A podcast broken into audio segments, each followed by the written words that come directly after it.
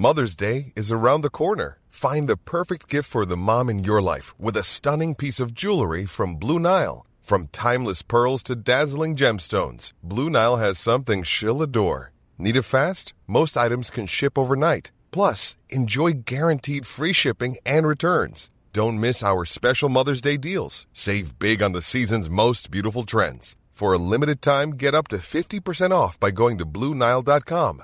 That's BlueNile.com. J'ai eu très peur au début, hein. franchement, je vais pas mentir, c'était vraiment euh, dur. Mais euh, il y a eu ce moment où je me suis dit, de toute façon, je suis pas censée être là. Les gens sont pas censés m'écouter. Euh, Il y en a que ça va saouler sûrement parce qu'ils rentrent du travail, ils vont pas du tout s'arrêter. Et, et c'est pas grave, je les comprends. Moi aussi, j'ai déjà dû faire ça dans ma vie. Et puis il y a ces gens qui vont s'arrêter. Et du coup, j'ai pris le truc de manière très, très euh, enfantine presque. Je suis allée comme un gosse dehors euh, essayer un truc. Salut, c'est Hugo de Hugo Décrypte. J'espère que vous allez bien et bienvenue sur le podcast de l'interview de Mashup. Alors, chaque semaine, je reçois une personnalité, quel que soit le domaine. Ça peut être un artiste, un journaliste, un sportif ou encore un youtubeur avec qui je me pose dans le salon, confortablement installé dans les fauteuils pour revenir sur son parcours et sur les points de bascule de sa vie. Ça donne des échanges très souvent riches en enseignements. Bienvenue, du coup, chez vous êtes nouveau, pensez à vous abonner à ce podcast pour ne pas louper les suivants. Je terminerai avec deux petites infos supplémentaires. Cette interview se fait dans le cadre de mon émission euh, Mashup, diffusée sur la chaîne Twitch Hugo Décrypte chaque mercredi à 20h. Donc pour vivre cet échange en direct, rendez-vous directement sur Twitch chaque mercredi. Et par ailleurs, pour découvrir le reste de l'émission Mashup en podcast et notamment euh, les actualités, eh bien vous pouvez taper Mashup les actus directement sur votre application euh, de podcast. Je vous souhaite une très bonne écoute. Oshi, bonjour, merci beaucoup d'être. euh, Bah, contente d'être là déjà. Ça fait très plaisir euh, de pouvoir euh, échanger euh, ensemble là pendant une, une bonne demi-heure pour revenir sur eh bien, ton parcours et sur les points de bascule de, de ta carrière, j'ai envie de dire. Je sais que le début, on te souhaite que, que du Ouais, je pour la, commence hein, dans ma tête, ça va. ça commence, il y a déjà beaucoup de choses qu'on va pouvoir euh, évoquer euh, ensemble. Depuis euh, 2017 notamment, tu as sorti euh, un EP, deux albums, une réédition de ton euh, deuxième album qui s'appelle Étoile flippante. Euh, on te connaît peut-être, euh, on t'a peut-être connu avec certains titres phares comme euh, Ta marinière qui était dans ton euh, premier album ou encore Amour euh, censure dans ton deuxième album dont on va parler euh, aussi euh, aujourd'hui. Euh, C'est super de t'avoir parce que ton parcours euh, honnêtement est, est ultra ultra intéressant et, et ça permet je pense de faire connaître évidemment ta musique. Euh, mais je pense qu'il y a aussi plein de leçons via les, ces points de bascule de ta vie qui peuvent être euh, intéressants je pense pour tout le monde. Donc euh, vraiment merci beaucoup d'être merci de m'accueillir, c'est trop bien. d'être présente ici et, et forcément on va beaucoup parler de, de ta musique Euh, c'est logique. En commençant par le tout début euh, qu'est-ce qui fait concrètement que on a cet intérêt au départ pour euh, la musique. Euh, j'ai cru comprendre que toi ça a commencé notamment avec euh, un artiste Jacques Brel et un, disque ou un vinyle de, Jacques Brel. Ça a été l'une des premières fois que as une forme d'attachement pour toi pour la musique à ce point? En fait, c'est mon premier souvenir, tout Ouais. simplement, mais même de vie, quoi. J'étais vraiment petite, j'avais trois ans vraiment, euh, et je me rappelle de mon papy qui met ce vinyle euh, dans sa chambre. Et euh, voilà, c'est un peu flou, mais en tout cas, en en reparlant avec ma mamie, elle me disait que je suis restée des heures à écouter Jacques Brel. Et en fait, ça a duré des années, cette passion pour ce vinyle de Brel avec tous ces, tous ces classiques. En fait. il y avait une chanson qui s'appelle Mathilde, Mathilde, notamment voilà. ton Et je croyais que c'était pour moi, en fait. ma mère, elle m'a fait une blague, elle m'a dit Ah, tu- il a écrit cette chanson pour toi. Moi, évidemment, j'ai cru, mais bon. ouais. C'est parti de ce genre de truc où on te le dit quand t'es Ouais. petit, tu penses que c'est vrai et tu le gardes pour des années en pensant que c'est vrai. Je comprends, tu te dis ah non en fait non pas du tout. Ouais, puis c'est un jour où tu te rends compte que bah, Jacques Brel, il était déjà plus là quand t'es né aussi, donc euh, forcément. ouais. effectivement une forme d'anachronisme euh, dans, dans la chose. Et, et du coup euh, suite à ça, il y a eu toi le début euh, du piano très très jeune, dès l'âge de 6 ans, je ne dis pas de. Exactement, Euh, 6 ans. je suis arrivée en CP et je dis à ma mère, je veux faire du piano. Incroyable. je sais pas pourquoi, c'était cet instrument et pas un autre. Qu'est-ce qui euh, fait à ce moment-là que ça, ça vient comme ça et ça se transforme? Je suis notamment souvent curieux de savoir, dans le, dès qu'il y a des gens qui ont des passions comme ça, qui naissent très tôt, de comprendre à quel moment est-ce que ça apparaît euh, et, et qu'est-ce qui fait surtout que ça, euh, que ça apparaît et que ça se transforme aussi en un intérêt plus important? C'est pas juste, bon, bah voilà, je fais de la musique et j'aime ça, mais peut-être que c'est, ah, peut-être qu'en fait, je pourrais en faire, je sais pas si c'est mon métier, mais je pourrais en faire de façon plus large. Toi, tu as senti un moment dans ta jeunesse, Ouais. j'ai envie de dire, où tu es, passé de oh, j'aime bien faire ça à oh, peut-être que je pourrais le faire de façon plus importante? Ouais, euh, en fait, euh, bah déjà, le piano, c'était quelque chose euh, de sympa pour moi. Ça- au début, j'ai beaucoup aimé, puis à un moment donné où ça devenait un peu scolaire, Mm. le solfège, tout ça. Et moi, je travaillais beaucoup à l'oreille quand j'étais petite. Et euh, du coup, c'était juste une petite passion comme ça, comme une activité qu'on fait en dehors de l'école. Et euh, puis, il y a eu ma mamie qui m'a acheté une guitare euh, acoustique. Et sur le coup, bah, je savais pas en jouer, donc je l'ai laissée de côté, sous son lit, et pour être plus précise. Et un jour, je suis retombée dessus. Et euh, c'était la période où je découvrais un peu euh, bah, le rock, voilà, euh, les Rolling Stones, tout ça. Mon père, c'est un ancien punk, donc il me faisait découvrir des groupes. Il y a des références sympas. Ah ouais, carrément, des, vraiment des, même des trucs beaucoup plus trash, genre Exploited et tout. Et en fait, euh, je sais pas, j'ai vu cette guitare et je me suis dit peut-être qu'il faut que je change d'instrument et que j'essaye, quoi, parce que j'avais envie d'apprendre. J'ai toujours eu soif d'apprendre et j'ai commencé à faire euh, bah, de la guitare, en fait, en regardant des tutos sur YouTube. Et c'est là que je me suis mis à écrire et à chanter. En fait, ça s'est fait naturellement. J'avais besoin, en fait. Et d'ailleurs, euh, YouTube, comment est-ce que tu le. Enfin, c'est vrai que c'est aujourd'hui, ça peut être très utile pour apprendre plein de choses. Moi, je le vois parce que dans mon cas, ça m'a permis d'apprendre plein de choses. En tout cas, tu dis que ce serait un outil intéressant pour ceux qui veulent se mettre à la musique. euh, Euh, j'ai jamais pris un seul cours de guitare. euh, Enfin, j'ai essayé, mais ça a pas. Enfin, j'en ai pris deux, trois, mais ça, c'était pas incroyable. YouTube que- est plus efficace dans certains cas. C'était YouTube. J'avais ma guitare. Franchement, j'ai- j'ai- je regardais les accords, je les reproduisais. Et c'est comme ça que j'ai appris avec plein de vidéos de plein de personnes différentes. Et c'est hyper, hyper cool pour apprendre un instrument. Et ça coûte un peu moins cher aussi par ailleurs. Exactement, c'est clair. C'est hyper accessible du coup à tout le monde. Et autant s'en servir, quoi. Franchement. Très, très bien. Si on avance un petit peu, euh, il y a un autre point de bascule euh, qu'on avait euh, repéré qui est important. C'est en l'occurrence cette fois le fruit d'un hasard, la première fois que tu as vraiment chanté, en plus euh, devant, devant pas mal de, de personnes d'un coup.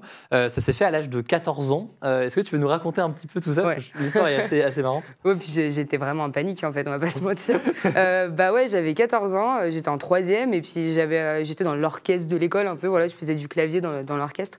Et euh, il y avait une chorale du coup que j'accompagnais et puis euh, il y avait une place qui s'est libérée en fait pour chanter le lendemain au spectacle de l'école.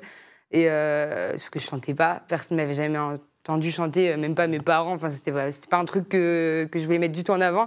Et du coup, j'ai appris Zombie des Cranberries à la guitare et je j'ai même pas réfléchi, j'y suis allée. Je suis allée sur scène. C'était, je pense, c'était pas ouf, hein, mais il fallait commencer quoi. Et c'est à ce moment-là que je me suis dit, j'ai trop envie de leur faire ça en fait. Et c'est comme ça que j'ai appris, c'est en jouant sur des petites scènes comme ça à chaque fois, euh, des imprévus que. Tu j'ai as appris. créé un groupe au lycée, etc. Notamment, Exactement. euh, notamment un peu après. Bah, juste après ça, ouais.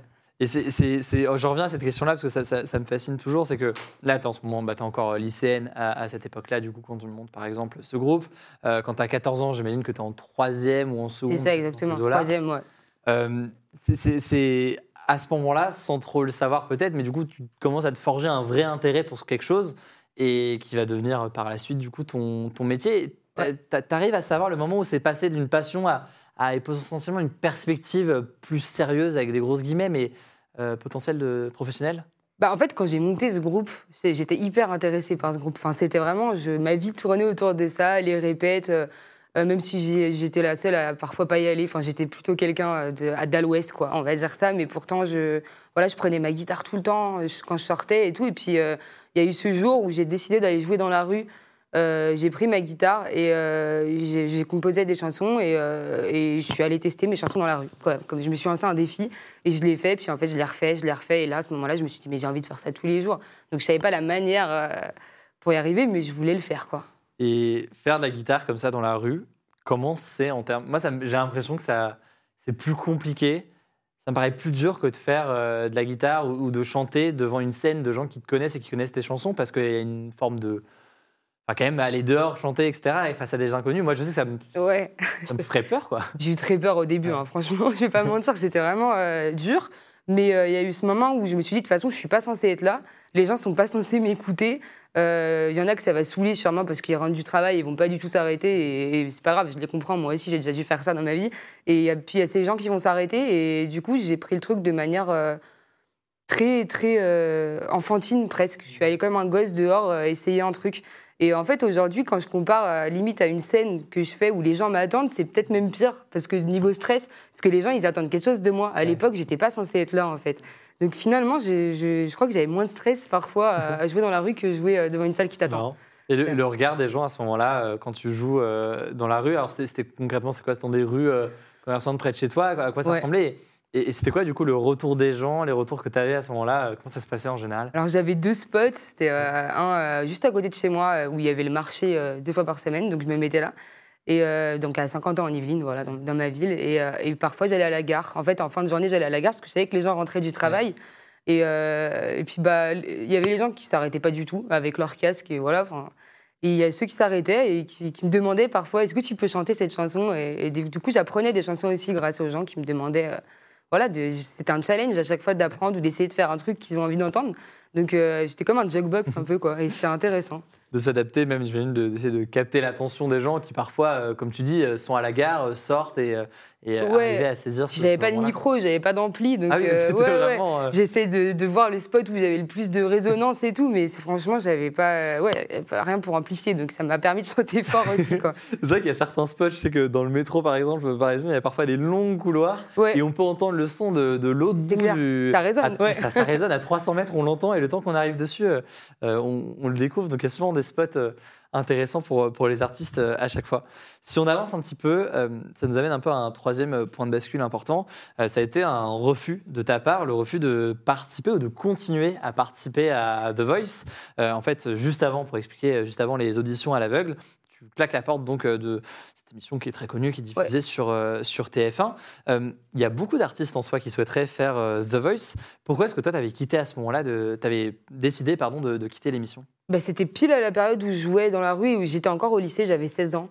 Euh, en fait, j'ai, bah, mes parents s'inquiétaient beaucoup de, de, voilà, de mon avenir professionnel, entre guillemets, parce que bah, moi, je leur disais je vais faire de la musique, mais pour eux, c'était pas vraiment un métier. Et, euh, et bah, normal, personne ne fait de la musique dans ma famille. Donc, du coup, j'avais cette pression. Et il y a les, bah, j'ai les auditions de The Voice, enfin, en tout cas, ceux qui s'en occupent, qui m'ont contacté.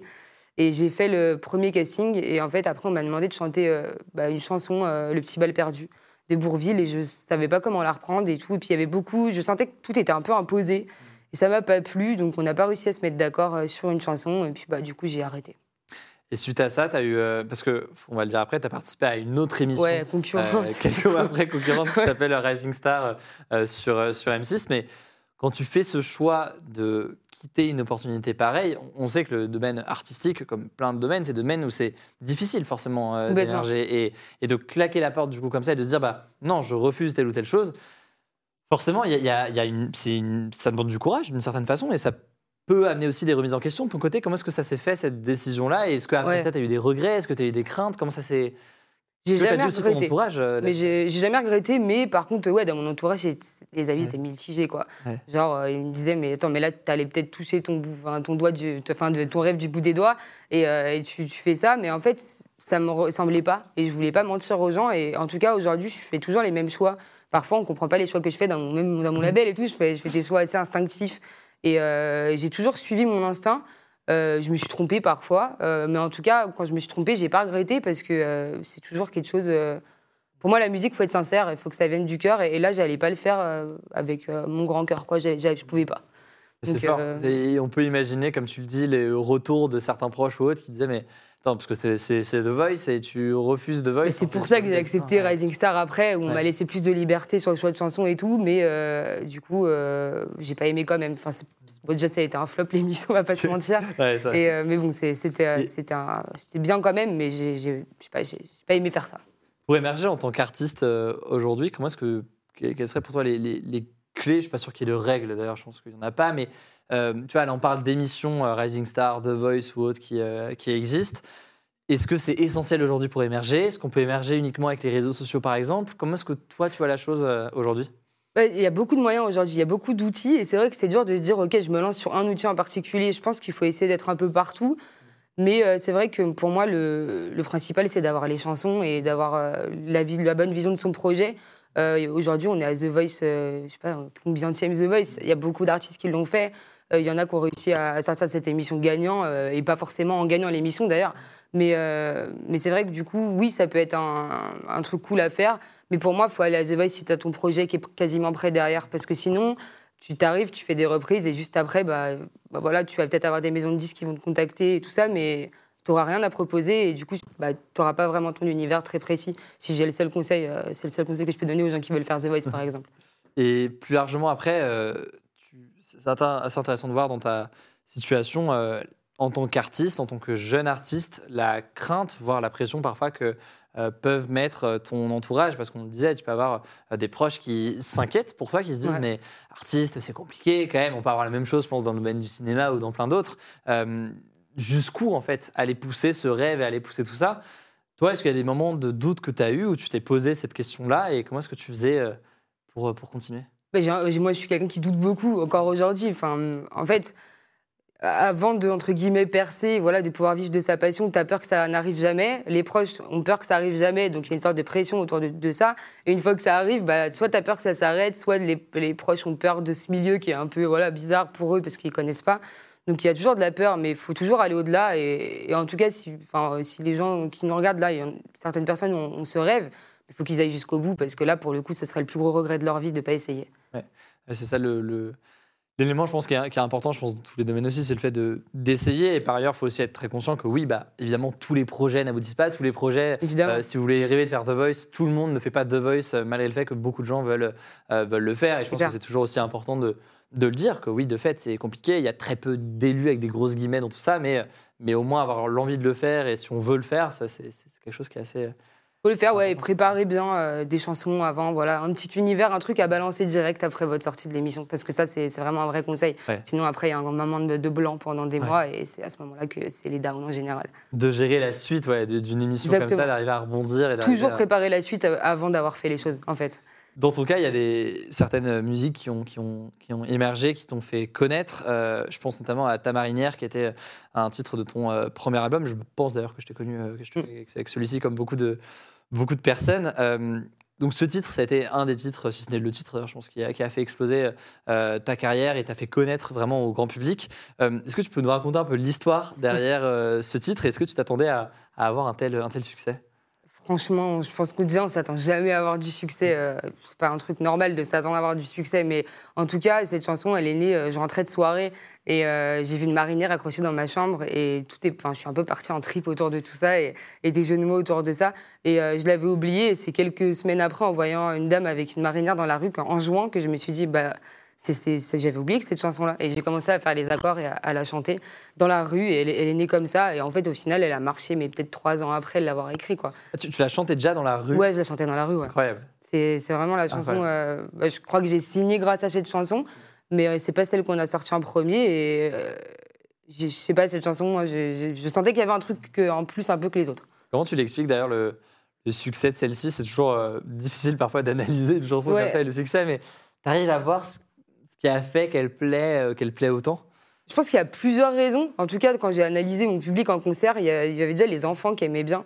Parce qu'il y a le chant lexical de la mer dedans, et je voyais à chaque fois les gosses euh, pendant mes concerts qui hurlaient, bouffer donner à bouffer aux poissons. Voilà, je pense le, le bouffer, voilà, qu'ils n'ont pas trop le droit de dire, je pense, tous les jours. Du coup, il y a ce mot-là, je pense, qui a fait. euh, qui a fait marcher la chanson avec les gosses et tout. Et puis, euh, je sais pas, le, le thème, en tout cas, la marinière, tout le monde a une marinière chez soi. Après, voilà, analyser une chanson qui a marché, je, je sais pas. Mais en tout cas, c'est une belle histoire. Une très très belle histoire, effectivement. Et, et parmi euh, les éléments, là, on avance dans ta, dans ta carrière et dans ces, ces nombreux succès. Et ça permet aussi de faire découvrir certaines de tes musiques un peu plus anciennes avant de parler des plus récentes dont euh, que tu as sorties plus, plus récemment. Mais il y a eu aussi euh, une, une autre chanson qui a été un, un point majeur euh, et, et que moi j'ai beaucoup, beaucoup écouté, qui a été Amour Censure, qui a été. Pour faire simple, un appel euh, à la tolérance, à tout point de vue, qui a été, qui a été porté dans cette, euh, chanson, et avec des, paroles très belles, une chanson euh, plus largement qui est très, très, très belle, euh, que, j'ai vraiment aimé. Et si y a eu un élément déclencheur à ça, c'était des manifestations, euh, des manifs contre euh, la PMA qui était très importante euh, à l'époque, la PMA pour euh, toutes les femmes. Euh, Qu'est-ce qui, toi, t'a poussé à, écrire cette chanson-là après euh, tout ça? Bah, ça faisait longtemps que j'avais envie de faire une chanson sur ça, mais j'avais pas forcément, je m'étais pas outée, en tout cas, j'avais pas fait mon coming out euh, dans mon projet, en tout cas. Enfin, bien sûr, euh, de ma- dans mes amis proches, tout le monde le savait, mais euh, publiquement, non. Et du coup, il y a eu ce outing de Paris Match que j'avais subi juste avant, et du coup, je me suis dit bon, maintenant les gens, mon public sait entre guillemets, même si j'avais pas trop confirmé. Et euh, moi, en fait, quand j'étais ado, j'avais vécu, j'ai vécu deux agressions à cause de mon homosexualité. Et ça a été quelque chose de dur à.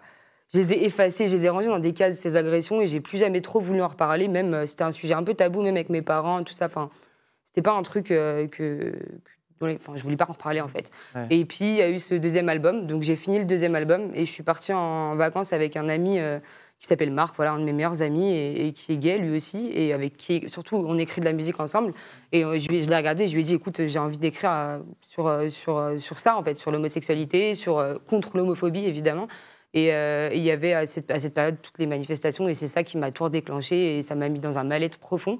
Et je me suis dit, je fais cette chanson, mais l'album était, fini. Et, et fait, quand on a fini la chanson, j'ai décidé de la sortir presque. C'était pas prévu, quoi. C'était pas un single normal. En fait, on, l'a sorti, on a été dans les manifs, on a filmé avec nos iPhones, et, euh, et voilà, on l'a sorti sans, sans idée marketing ou quoi derrière, quoi. Ça venait du cœur et c'était risqué, en fait. D'ailleurs, j'ai perdu un peu de public à ce moment-là, euh, parce qu'il y, bah, avait forcément des gens homophobes qui m'écoutaient, qui ne savaient pas que j'étais, euh, j'étais homosexuelle. Donc forcément, j'ai perdu du public, mais en fait, j'ai l'impression que j'en ai gagné un autre aussi. Donc euh, c'était un risque, mais j'ai voulu le prendre. Et surtout, on peut imaginer que tu as reçu aussi potentiellement beaucoup de commentaires, de messages de gens qui, à l'inverse, euh, n'étaient pas homophobes, mais au contraire, euh, soit euh, témoignaient de leur, de leur soutien, ou même de leur côté, de se reconnaître d'une façon ou d'une autre dans, dans, ta musique. Et mais encore aujourd'hui, c'est incroyable. En fait, cette chanson, elle a eu tellement de vie. En fait, là, je vois comme elle a voyagé en deux ans. Euh, les, les, gosses qui se reconnaissent dedans, les familles qui, euh, qui voilà, qui, ouvrent le sujet euh, grâce à cette chanson. C'est incroyable et c'est aussi pour ça que je l'ai fait, mais je ne pensais pas que ça, que parlerait à autant de personnes, donc ça m'a beaucoup ému en fait. Ouais, ça montre aussi la puissance de bah, à quel point une musique peut sensibiliser sur un sujet et parfois d'ailleurs. je pense que ce qui, est, ce qui est intéressant je trouve, avec la musique, c'est qu'on peut entendre à la radio une musique, l'entendre passer une fois, puis deux fois, puis trois fois, et au bout de la cinquième, on va se mettre à écouter les paroles. Et c'est là qu'on va découvrir en fait le sens euh, derrière et, ça va prendre une portée particulière. Euh, euh, ensuite, quoi. J'ai eu un message incroyable à ce, sujet-là, c'est que c'était, bah, en fait, je pense que c'est une mère de famille qui écoutait cette musique en boucle et qui n'était pas hyper ok, voilà, justement avec l'homosexualité, sauf qu'elle l'écoutait en boucle et à un moment donné, elle s'est rendue compte du thème et du coup, ça a totalement changé sa vision de, des choses. Et j'ai trouvé ça un peu marrant parce que je me suis dit, en fait, la, meuf, elle a dû l'écouter, je sais pas dizaines de fois sans capter le, sujet. Au début inconsciemment jusqu'au moment où on voilà, les, paroles. C'est incroyable. On est déjà happé par la musique et on découvre les paroles et ça, ça vient euh, renforcer, euh, renforcer tout ça et ça montre encore une fois la, la, puissance de, de la musique. Et, et si on avance euh, un, peu plus récemment, il y a eu alors, il y a eu ta performance aux Victoires de la musique il, y a, il, y a, quelques jours, que j'invite tout le monde d'ailleurs à, à, écouter ou à voir si vous ne l'avez pas, euh, pas vu, mais on en vient du coup à un autre point de bascule qui est euh, important et que je voulais voir euh, avec toi. ça a été une annonce qu'on t'a faite, qu'on t'a fait ou qu'on t'a faite, je ne sais plus parler, mais bon, une annonce, ça a été une annonce que toi, tu as traduit par le biais d'une sorte d'enregistrement et de notes vocales lors des victoires de la musique. je propose qu'on puisse écouter le son dans un premier temps pour comprendre déjà ce qu'il en est, puis après, du coup, on va pouvoir en parler. On écoute du coup dans un premier temps. Cette note vocale en question et on en parle juste après. Bonjour mademoiselle, c'est votre ORL. Euh, je viens de recevoir vos résultats et j'ai pas de très bonnes nouvelles. Vous avez déjà perdu 50% d'audition euh, sur les deux oreilles. J'ai peur que vous puissiez pas faire ce métier toute votre vie. Appelez-moi. C'est donc un extrait qui avait été euh, diffusé aux Victoires de la musique il y a quelques jours, juste avant ta performance d'une de, tes musiques où tu traites justement de ce sujet-là avec Fémoitine, qui est ce, le son en question tu as appris que tu étais atteinte d'une maladie, la maladie de Ménière, euh, qui se caractérise notamment par des vertiges, par des acouphènes, par une baisse d'audition euh, aussi, une incapacité euh, de pouvoir prendre l'avion aussi, ce qui, alors que Oshi, on l'a pas dit, mais c'est, ça, ça, vient du japonais, un intérêt pour le Japon. Complètement, je, rêve d'y aller, je vais y aller, hein, mais autrement, quoi, en transsibérien. ouais. Et, et, et cette, cette maladie-là, déjà, comment est-ce que tu as réagi à l'annonce de cette maladie? Comment ça s'est fait et comment est-ce que tu as réagi à, ça? En fait, j'ai eu beaucoup d'étapes autour de mes oreilles voilà, dans ma vie. J'ai eu, euh, quand j'étais gosse, je perdais déjà un peu d'audition et j'avais des otites séreuses à répétition. C'est fréquent chez les enfants. Euh, voilà, mais à un moment donné où c'est censé s'arrêter, et moi, en fait, j'avais j'ai une malformation de la trompe euh, qui relie le nez aux oreilles. Et du coup, voilà, donc j'ai eu plein d'étapes dans déjà dans, ma, dans mon enfance où on me disait à chaque fois c'est chaud. Enfin voilà, j'ai été opérée six fois, on me mettait des aérateurs, voilà, parce que j'ai des problèmes de pression. Et euh, puis après, j'ai un peu tout mis de côté. Je me suis dit, je vais picher l'ORL comme ça, on me dira plus rien. Et euh, puis bah, j'ai commencé la tournée là sur le, premier album. Et euh, en fait, au bout de, je sais pas, une cinquantaine de dates, j'ai commencé à avoir des vertiges, à pas me sentir bien sur scène. Et voilà, à la fin, on se demande est-ce que c'est psychologique, est-ce que, enfin, on sait pas quoi. Mais j'allais bien sur scène avant, donc je comprenais pas ce qui m'arrivait.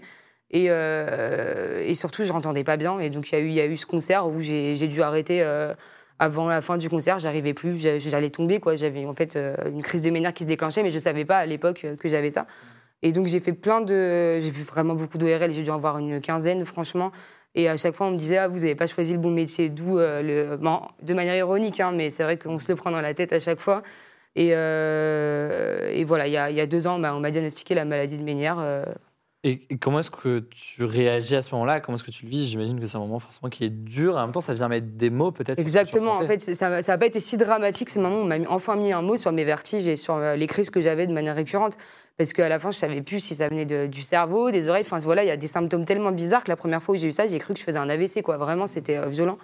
Euh, donc, euh, non, on- on- ça m'a rassuré en fait qu'on mette un mot. Après, euh, voilà, genre, quand tu demandes, bon, bah, faut faire quoi maintenant? Et qu'on te répond, bah, il y a des traitements pour apaiser, mais on peut pas guérir. Là, c'est plus genre, parce que je me dis, OK, jusqu'où ça va s'arrêter cette perte d'audition? Et, bah voilà, j'en suis encore là aujourd'hui, je sais pas. J'ai fait un test il y, a, il y a environ un mois et voilà, c'est là qu'on m'a dit que j'avais perdu euh, définitivement euh, 50% d'audition euh, et que euh, je devrais être appareillée, sauf que c'est très compliqué avec la scène euh, de me faire appareiller. C'est forcément quelque chose qui doit être euh, bah, dur, évidemment, donc, ce que, ce que tu viens de dire dans, ton, dans ta situation euh, à toi aussi. euh, euh, et, et- et toi, comment est-ce que tu le vis du coup maintenant au, au quotidien? Ça se traduit par quoi? Comment est-ce que tu euh, fais pour gérer, euh, gérer tout ça? Parce que c'est vrai que euh, moi, j'ai en l'occurrence absolument euh, pas du tout c'est grave, mais j'ai un acouphène en permanence Ouais. à, à l'oreille droite bien bien présent. Et je sais que rien que ça, moi, juste en écoutant de la musique, bah, je sais à quel point ça peut être, Ouais, ça peut être c'est- perturbant. Toi, comment est-ce que tu fais au quotidien? Est-ce que ça veut dire que tu as dû adapter ta façon de travailler? Est-ce qu'il y a des choses que tu as dû changer? Bah, j'évite d'écouter justement de la musique au casque toute la journée, mais bon, enfin, c'est aussi mon métier, donc c'est pas facile. Genre, et puis j'adore la musique, j'adore découvrir des artistes, donc euh, c'est assez dur. J'avoue que je respecte pas trop le truc, quoi.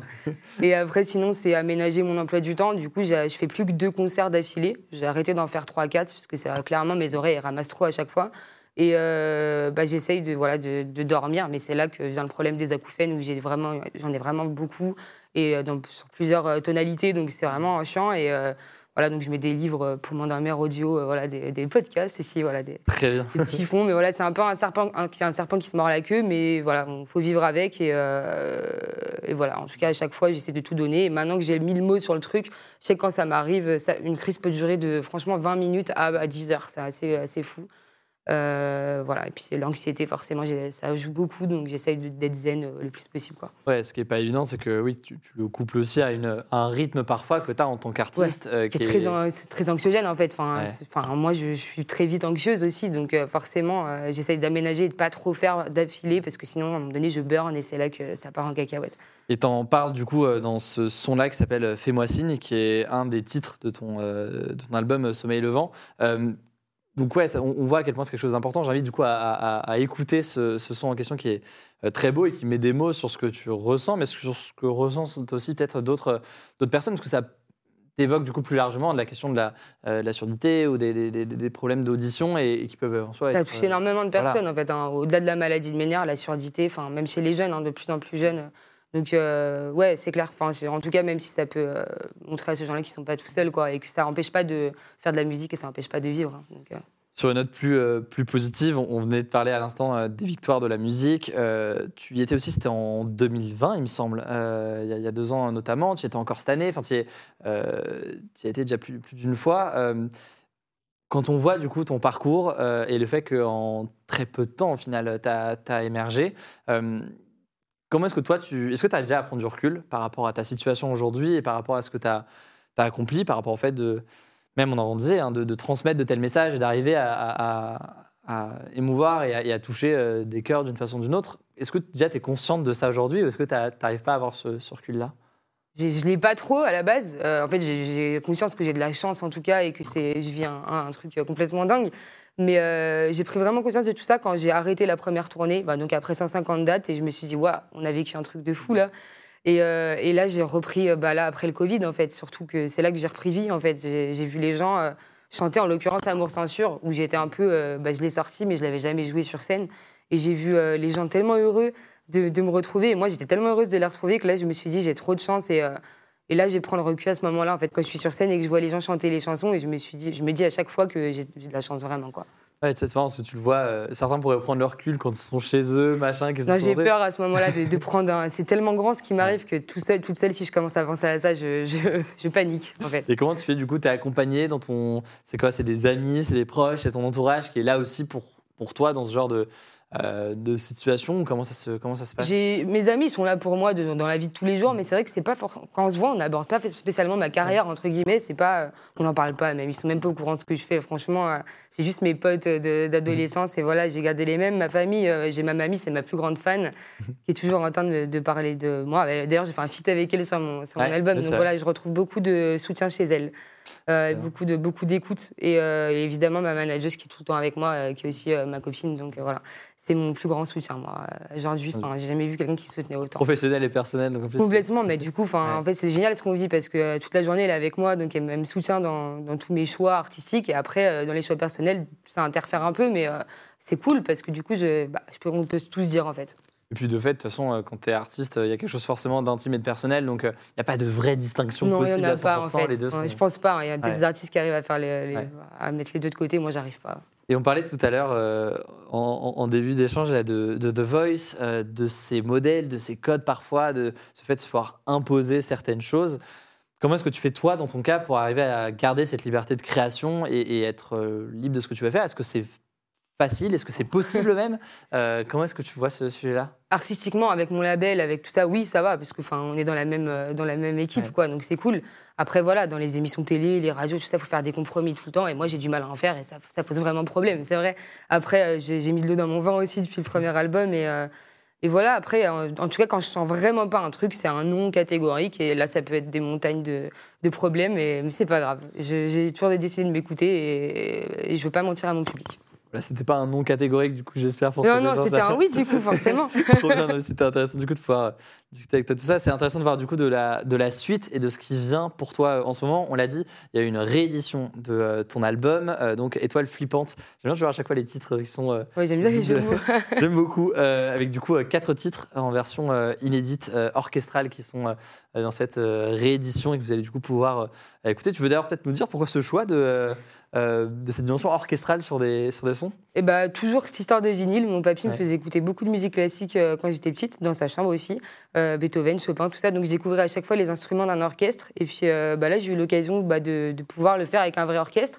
Et du coup, je me suis dit, bon, bah, c'est l'occasion. quoi. Et puis, les chansons s'y prêtaient là. Donc, je me suis dit, bon, bah, encore un rêve de gosse. Et puis, ça, je me suis dit que ça allait faire plaisir à mon public. Donc, je l'ai fait. Et, et franchement, du coup, j'ai envie de faire un concert euh, presque symphonique maintenant. Ça- Incroyable. ouais, bah, c'est ma prochaine euh, étape dans ma tête. C'est ça qu'il y a, il y a- je crois que c'est Radio France notamment qui fait beaucoup de ce genre de choses. Ouais, j'adore. Franchement, je suis. À chaque fois, j'écoute. J'ai jamais Ouais. eu l'occasion d'y aller encore euh, chanter, mais.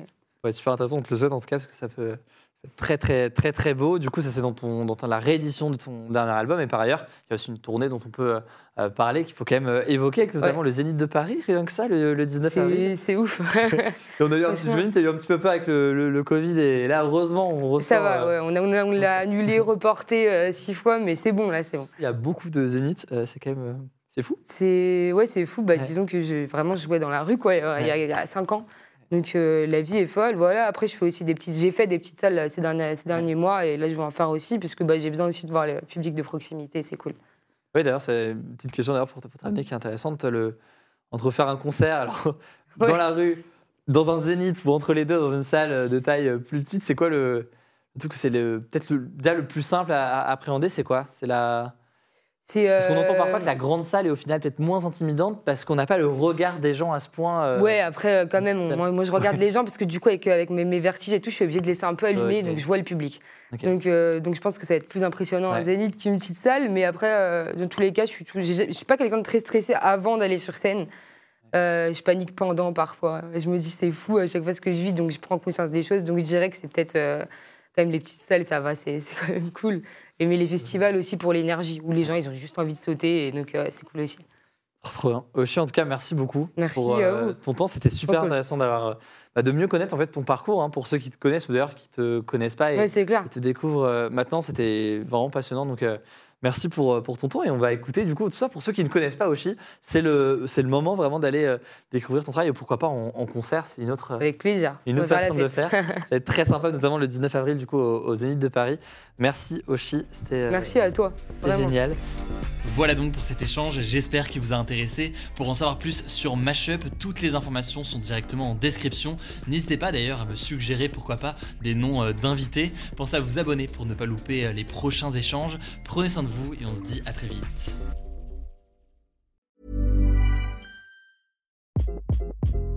Hi, this is Craig Robinson from Ways to Win, and support for this podcast comes from Invesco QQQ, the official ETF of the NCAA. The future isn't scary. Not realizing its potential, however, could be. Just like on the recruiting trail, I've seen potential come in many forms as a coach. Learn more at Invesco.com slash QQQ. Let's rethink possibility. Invesco Distributors, Inc.